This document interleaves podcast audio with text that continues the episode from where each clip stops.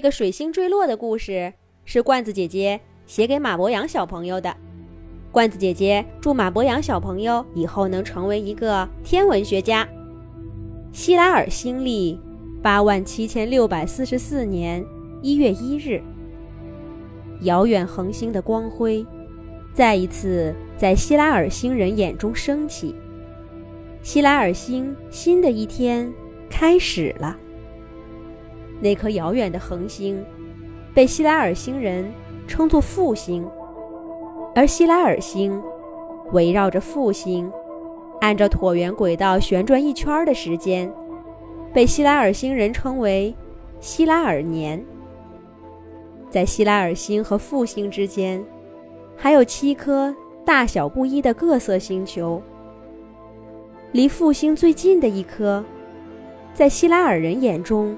也最明亮，他们把那颗星叫做启明星，而离复星第二近的星，因为外表被水覆盖着，泛着淡淡的蓝色，被希拉尔星人称为水星，也叫做希望之星。希拉尔星也是蓝色的，但是和水星不同，希拉尔星离复星太远了。所以，上面蓝色是厚厚的冰层，而在水星上，那同样的蓝色，却是液态的水。自从希拉尔星诞生了智慧生命，开始对所在复星系进行探索，那颗遥远的蓝色星球，就一直是希拉尔星生命的希望。水星上有更多的光照。更厚的大气层，更高的温度和液态的水，这是环境恶劣的希拉尔星所无法比拟的。在希拉尔星上，人们大多数时间只能藏在厚厚的冰层底下，来躲避外界的严寒。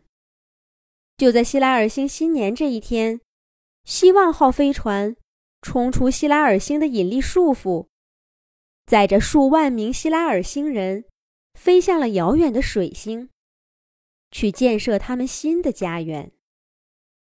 这一批希拉尔人被叫做幸运儿，因为一颗巨大的星体正朝希拉尔星飞来，希拉尔星和上面人的命运已经注定了。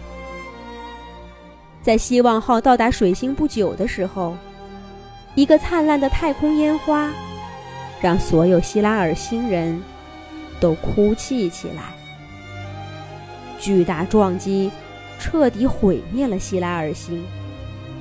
希拉尔星表层的冰、冰下面的泥土和岩石，在撞击的爆炸中被抛洒向了复星系中的各个角落，而希拉尔星的行星金属内核。从复星系的最边缘，被撞得像一颗玻璃球一样，冲向了复星。它越过水星，越过启明星，最终在离复星最近的地方停了下来。只是那颗金属星球，再也不是希拉尔星人的希拉尔星了。而就在此时。乘坐希望号登陆水星的希拉尔人，正沉睡在水星数千米深的地下。水星表面也被希拉尔星抛洒出的巨大岩石、冰块给撞击着，大气被撕裂，厚厚的星际尘埃飘荡在天空。短时间内，这里并不适合希拉尔人生存。他们只能选择躲避和沉睡。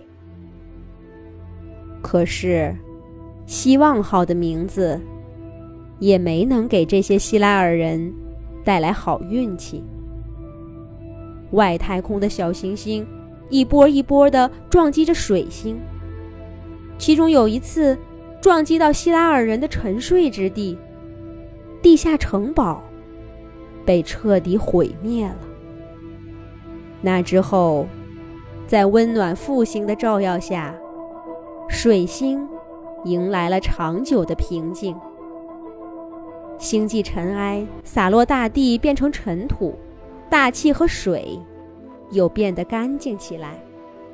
虽然希望号上的希拉尔人和他们在水星建立的地下避难所早已毁灭，在水星上再也找不到他们一丝存在过的迹象。但不知道是希望号上，还是希拉尔星撞击带来的最小生命碎片——细菌。居然没有完全被毁灭。它们开始在水星的海洋里生长、进化。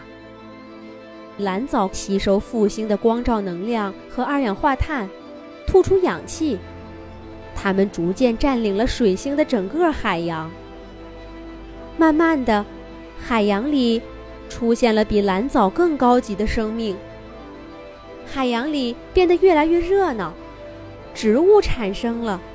动物产生了，海洋植物爬上陆地，变成了陆地植物。海洋动物也爬上了陆地，产生了陆地动物。水星变成一颗有着氧气和水，还有生命的美丽星球。数亿年后，远比希拉尔人巨大的恐龙统治了这颗蓝色星球。但又很快，在一次小行星撞击后，大型恐龙也消失不见了。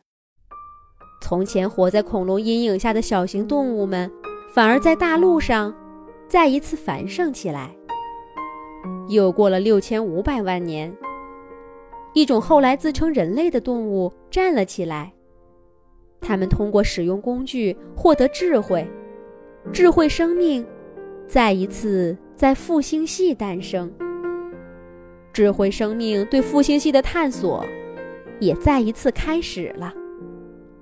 这种叫做人类的动物，给复星起名字叫做太阳。给离太阳最近的那颗星球，也就是曾经离太阳最远的希拉尔星，起了一个美丽的名字——水星。人类不知道的是。那正是数十亿年前，希拉尔星人给地球起的名字。